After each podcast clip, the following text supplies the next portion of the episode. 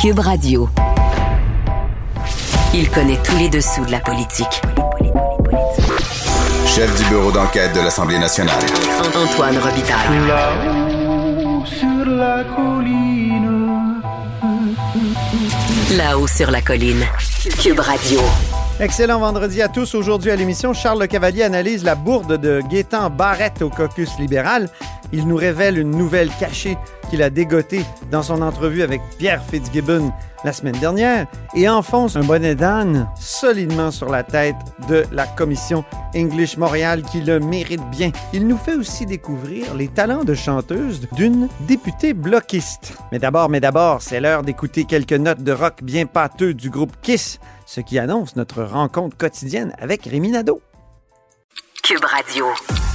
Les rencontres de l'heure. Rémi Nadeau et Antoine Robitaille. La rencontre Nadeau-Robitaille.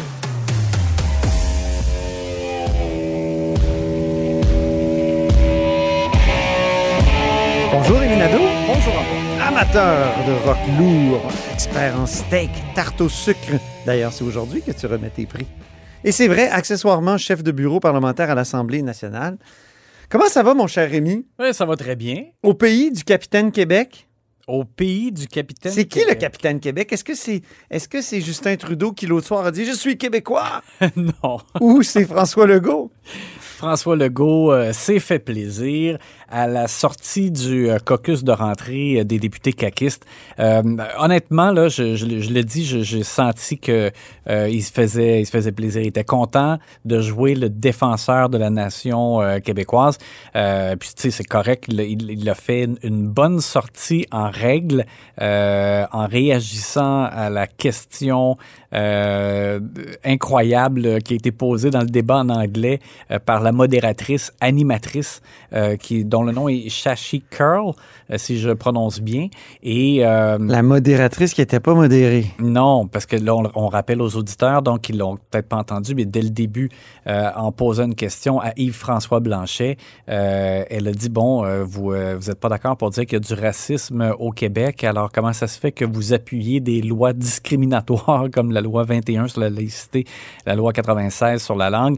Et, euh, c'était vraiment, euh, honnêtement, moi, j'ai été surpris. On a senti que Yves-François Blanchet avait les jambes sciées un peu. Il a quand même, il a répondu, mais on voit que ça l'a quand même un peu ébranlé. Et on est beaucoup, je pense, des, des téléspectateurs à avoir regardé ça et avoir été ébranlés. Il a fait beaucoup de mépris dans, le ton, euh, même euh, parce que l'animatrice a dit euh, bon, vous êtes une société distincte, mais nous à l'extérieur on vous regarde, puis tu sais ça faisait un peu comme si on était une gang de reculés. bon, alors bref, Quand Anami Paul aussi, la chef du Parti vert, a dit à Yves-François Blanchette Volons t'éduquer. ouais, elle a dit ça me ferait plaisir de vous éduquer. Mon Dieu Seigneur. Non, écoute, c'était euh, bon. Alors Une Fran- condescendance sans, sans nom. Bon, alors François Legault a réagi, lui À aussi, tout ça, hein, c'est ça. À tout ça. Et euh, donc, il a changé ses plans. la- au terme du caucus, il devait y avoir un point de presse avec Daniel McCann et Jean Boulet. Euh, il devait y avoir des éléments sur la pénurie de main-d'œuvre. Bon, on a, on a laissé ça de côté et François Legault a décidé de faire une sortie en règle et il s'est présenté comme défenseur de la nation. Il a dit la nation québécoise a été attaquée. Et là, il a vraiment tout mis dans le même sac, c'est-à-dire euh, les attaques euh, à l'égard euh, du droit pour le Québec de, défendre ses valeurs dans le cadre de projets de loi qui ont été adoptés en toute légitimité. Et aussi, ben, les attaques, il est revenu sur les attaques dans les champs de compétences du Québec et des provinces, là, euh, donc euh, en, en pointant encore une fois je- Justin Trudeau, Jack Meeting et Anami Paul. Alors donc, il a, il a tout mis ça, disons, ensemble et euh, en, Dans le mélangeur, il a appuyé sur le bouton. et voilà, et en disant, ben voici, euh, comme premier ministre, je me dois, comme chef de la nation québécoise, je me dois de défendre la nation québécoise. Et il a même euh, un peu comme utilisé une partie euh, de- du célèbre discours de, de Robert Bourassa euh, d'après échec de Meach euh, en disant, euh, quoi qu'on dise, quoi qu'on fasse à Ottawa, donc là, il a modifié un peu, le Québec est une nation libre de protéger sa langue, ses valeurs, ses pouvoirs. Alors, il a comme un peu adapté euh, la phrase historique de Robert Bourassa. Il est allé récupérer Bourassa. oui. C'est habile. Oui, c'est habile. En même temps, je trouvais que c'était c'était un peu fort dans le sens que euh, quand Robert Bourassa a prononcé cette phrase-là, on était à un moment vraiment historique où le reste du Canada avait rejeté le Québec. euh, rejeté Meach, ouais. oui, c'est ça, mais re rejeter le Québec à travers les, donc les demandes du Québec euh, dans le cadre de l'accord du lac Meach.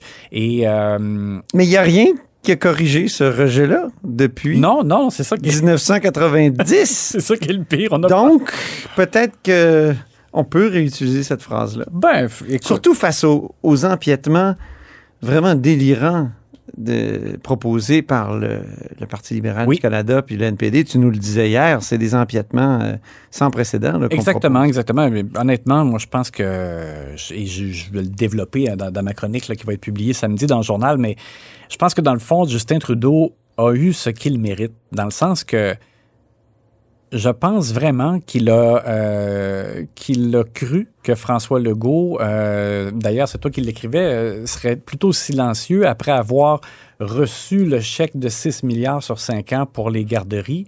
Et après ça, sur le sur le fond, dans la demande fondamentale du Québec d'augmenter les transferts en santé sans condition, alors que le système de santé le tient avec de la broche et des infirmières. La cage à poules. Et des infirmières épuisées. Ouais. Euh, ben là, Justin Trudeau, euh, il va d'une panoplie d'engagement, de, de, de, financement de soins de santé avec des conditions. Euh, bon, alors. Je, visiblement, je pense que M. Trudeau euh, a, fait, a fait un certain calcul. M. Trudeau savait d'ailleurs que les conservateurs n'allaient pas euh, reconduire ou conserver le, le, le programme pan-canadien de, de, garderie là, que, que, que, les libéraux euh, ont annoncé. Parce que quand ça a été annoncé en avril dernier, euh, M. O'Toole a dit, bon, on va voir, mais il, déjà, il avait déclaré, pour nous, l'important, c'est que l'argent aide directement aux familles. Mm -hmm. Donc, Justin Trudeau, probablement, s'est dit, les conservateurs vont pas reconduire ça, donc ils feront pas de compensation au Québec. Nous, on va donner l'argent au Québec. Et là, c'est comme si à partir de là, il s'était donné le droit de labourer les champs de compétences sans gêne, sans retenue. Et je pense vraiment que fondamentalement, euh, François Legault a eu raison de faire une sortie en règle d'abord contre ça. Et, et, là, ben, il, il, a profité aussi de, de l'occasion avec euh, cette, euh, cette question euh, méprisante à l'égard du Québec pour faire, je dirais, un peu un amalgame et défendre effectivement le Québec face à ces attaques-là. Bien, maintenant, c'est l'heure de remettre le prix steak, le prix tarte au sucre. As-tu un prix luzerne? J'ai hâte que tu un prix luzerne. Ça va être un peu ton, ton prix bonnet d'âne. Oui, c'est ça. Hein? Un prix d'égout. Oui. Parce que faut, faut que j'explique aux, aux, auditeurs que, que Rémi, c'est tout le contraire d'un végan.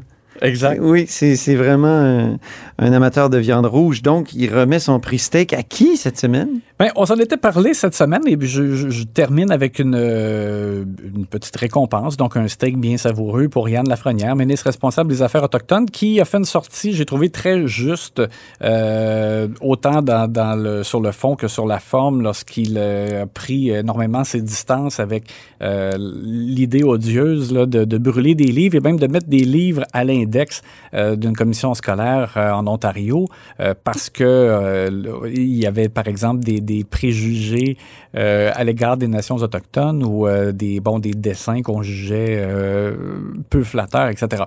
Alors, Yann Lafrenière, j'ai trouvé, a été correct. Il, a bien expliqué que, dans le fond, ce qu'on doit faire avec des œuvres comme celle-là, c'est peut-être en profiter pour les utiliser et éduquer les jeunes en mettant dans le contexte. Mais, oui, il, il me semble que l'autre jour, tu m'as dit il aurait pu aller plus loin. J'aurais voulu qu'il formule une directive. Ben, la seule chose, c'est que c'est ça, c'est que. Si je ne m'abuse. En fait, c'est que c'est son collègue Jean-François Donc, tu as évolué? Non, c'est son collègue ah, Jean-François okay. Roberge que je pense qu'il aurait pu envoyer une directive au centre des services scolaires pour être sûr que ça n'arrive pas ici. Mais ça, ça relève vraiment du côté scolaire. Mais Yann Lafrenière a fait la sortie comme ministre responsable des Affaires autochtones pour dire c'est pas une bonne idée, on devrait même pas mettre des livres à l'index. Donc, euh, moi, écoute ça, j'ai trouvé que c'était superbe. Prix steak, alors, pour Yann Lafrenière, le ministre des Affaires autochtones. Et le prix tarte au sucre, quel est-il? Là, on va déborder euh, de l'Assemblée nationale pour ah bon? euh, aller ailleurs. On va aller à Montréal plutôt que rester sur la colline parlementaire. Euh, je trouvais que ça valait la peine parce que c'est trop savoureux. Tu sais que donc la tarte au sucre, c'est un moment sucré. Euh, donc, un moment qui nous a fait sourire. Et la mairesse de Montréal, Valérie Plante, euh, voulait souligner la victoire de la jeune joueuse de tennis, Léla Fernandez. Et voici ce qu'elle a dit. On va l'écouter. C'est vrai que Leila est arrivée comme par hasard et là, elle illumine euh, le, cours de tennis, elle illumine l'écran. Euh, on voit une jeune fille euh, déterminée, euh, souriante, euh, qui, qui, qui- on la sent passionnée et, c'est très, comment on dit ça, c'est contagieux. J'ai envie de dire que sa, sa passion pour le pénis, sa- le, le pénis, excusez. C'est quand même incroyable. Il n'y a rien de plus magnifique qu'un qu'un lapsus euh, savoureux comme celui-là. Et euh, c'est drôle parce que Valérie Plante, en le disant, elle s'en rend compte et elle répète. Et c'est donc c'est encore plus drôle. Oui, Alors, voici. elle en était vraiment consciente. C'est un peu comme quand euh, Gérard Deltel avait dit qu'il ne se mettait pas la tête dans l'autruche. Exactement. Euh, Il y en a eu. On avait découvert à ce moment-là que Gérard Deltel était vraiment un acrobate. Oui, pour réussir à faire ça. Merci beaucoup, Rémi Nadeau. Bon week-end. Bon week-end à tous. Je rappelle que Rémi Nadeau est amateur de rock lourd, expert en steak tarte au sucre et accessoirement chef de bureau parlementaire à l'Assemblée nationale du Québec.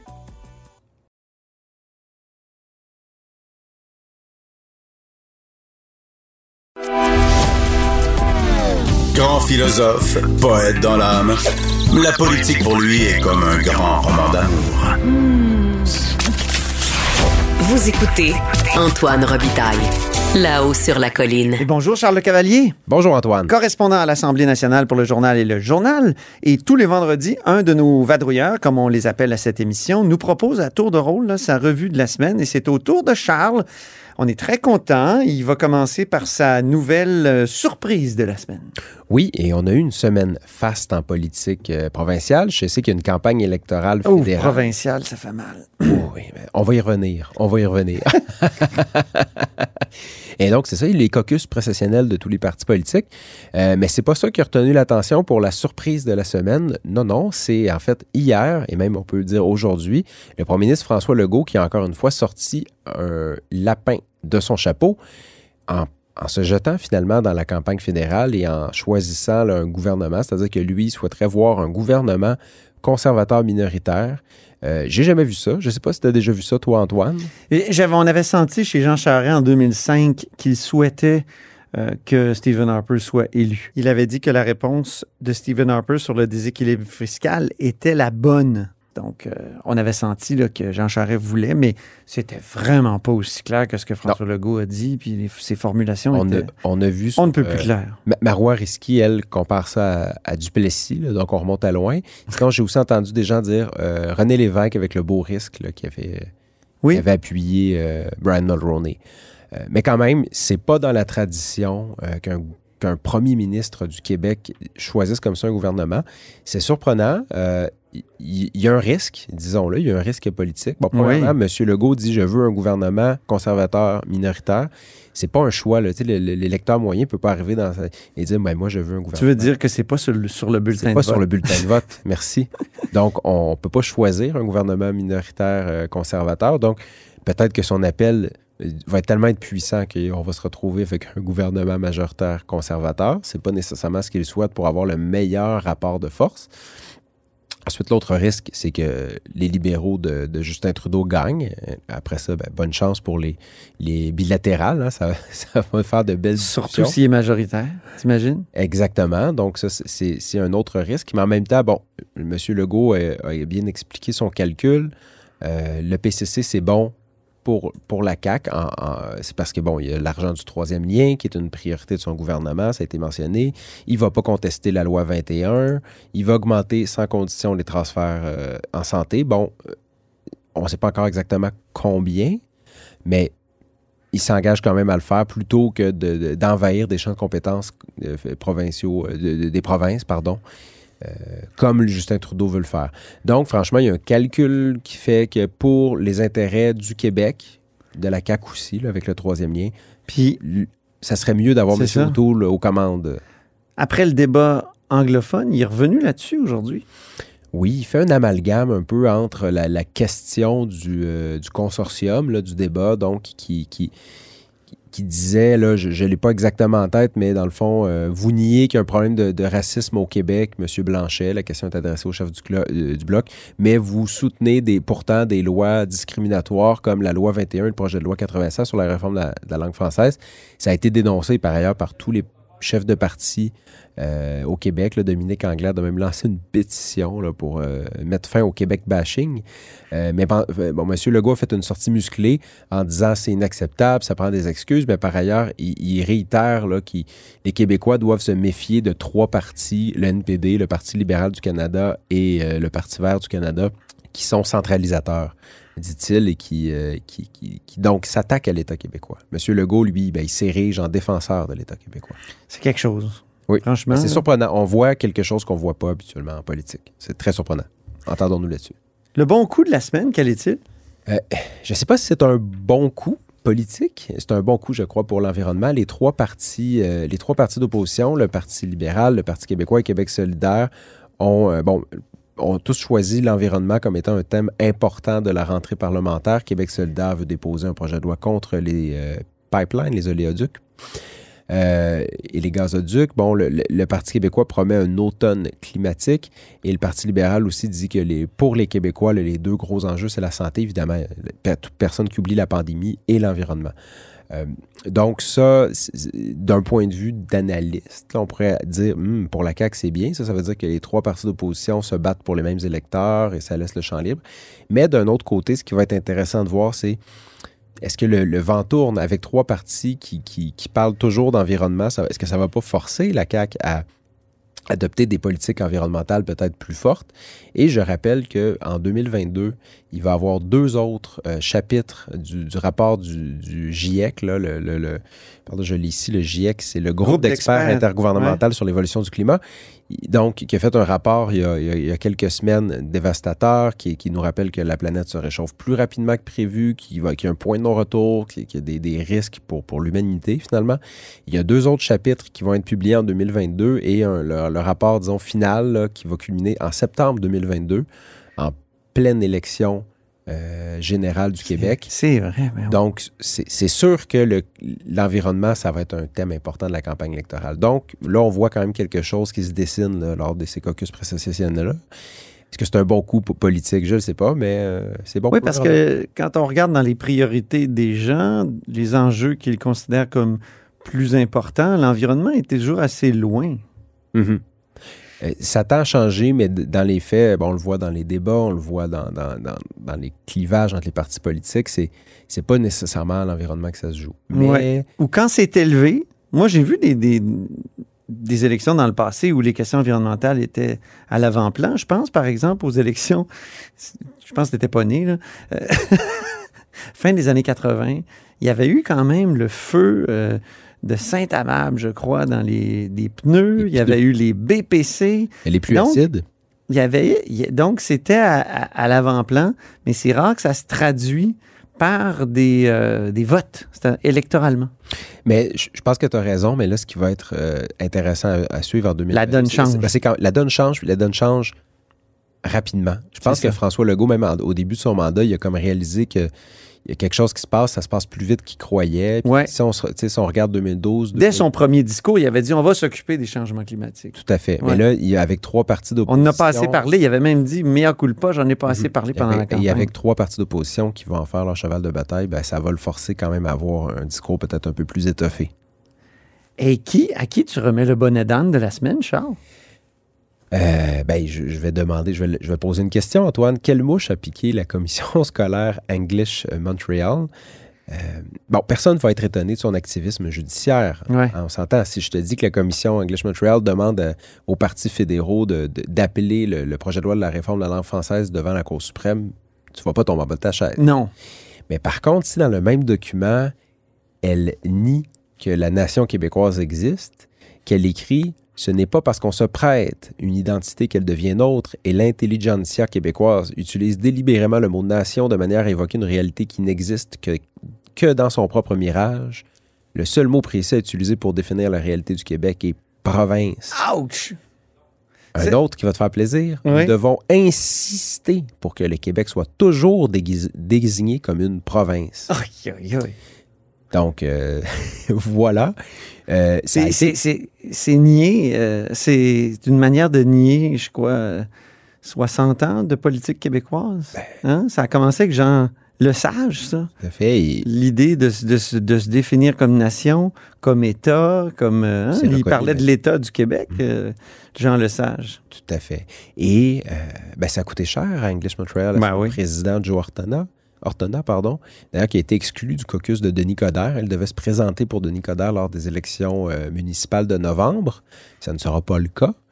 Et euh, English Montreal s'est fait dénoncer par même ses, ses alliés. Là. Je veux dire, le Parti libéral du Québec a dénoncé ça. euh, au fédéral, euh, les- ben, Ils ont été rabroués, Ils ont été rabroués par presque tout le monde. là. sauf peut-être par Anthony Housefather, qui est un député du Parti libéral du Canada de l'ouest de Montréal. On n'en a pas entendu parler. Puis au point où, euh, je tiens à le dire, là, samedi, il va y avoir un conseil euh, d'urgence d'English Montreal, puis ils vont modifier leur résolution pour éliminer ce passage-là sur la nation. Là, comme quoi, euh, ils ont dû recevoir quelques appels de, de, de gens pas contents De partout dans la province. dans la belle province. La nouvelle cachée de la semaine, Charles. Oui, je fais un petit peu d'autopromotion. Euh, de temps en temps, ça fait du bien. Ben oui. J'ai, publié une entrevue bon, dans le journal avec Pierre Fitzgibbon en fin de semaine. Évidemment, on a beaucoup parlé de la vente de ses actions, de son retour, La en, semaine passée, c'était une grosse nouvelle. de son retour en politique. Mais M. Fitzgibbon, qui est, qui est pesant dans le, dans le caucus de la CAQ, on va le dire, c'est quelqu'un qui a l'oreille de François Legault, m'a également parlé d'immigration.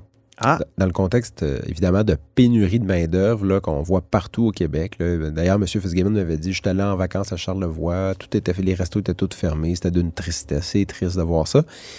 Et là, qu'est-ce qu'il m'a dit? Là, je te, je te- je te lis la citation Depuis 15 ans, il y a une migration négative des immigrants.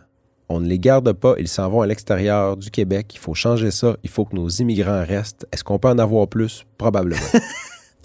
il me semble que ça veut dire qu'il n'a pas été très attentif au discours de son chef?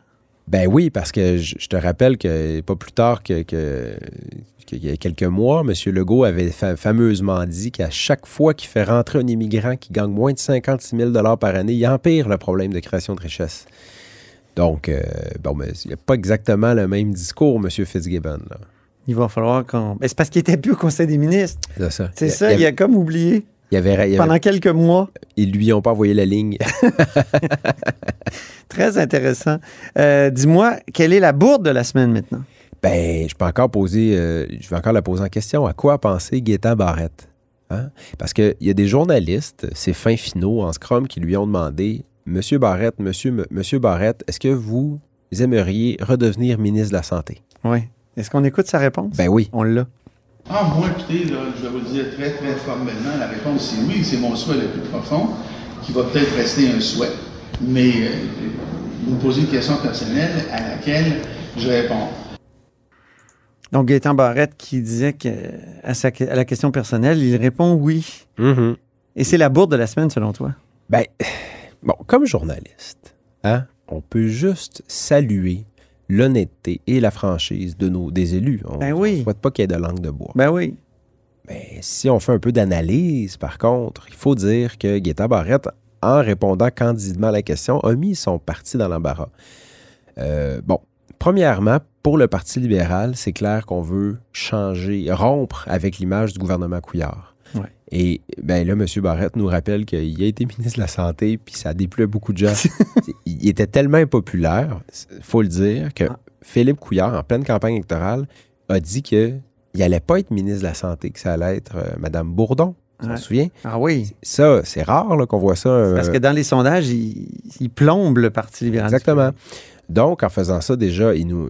il- bon, il y a déjà cette erreur tactique-là. Puis ensuite, sur le fond, ben, ça force Dominique Anglade à répondre. Et Dominique Anglade dit euh, J'ai- déjà quelqu'un qui est très Mm. bon. Euh, on Non. peut changer de sujet. Ouais.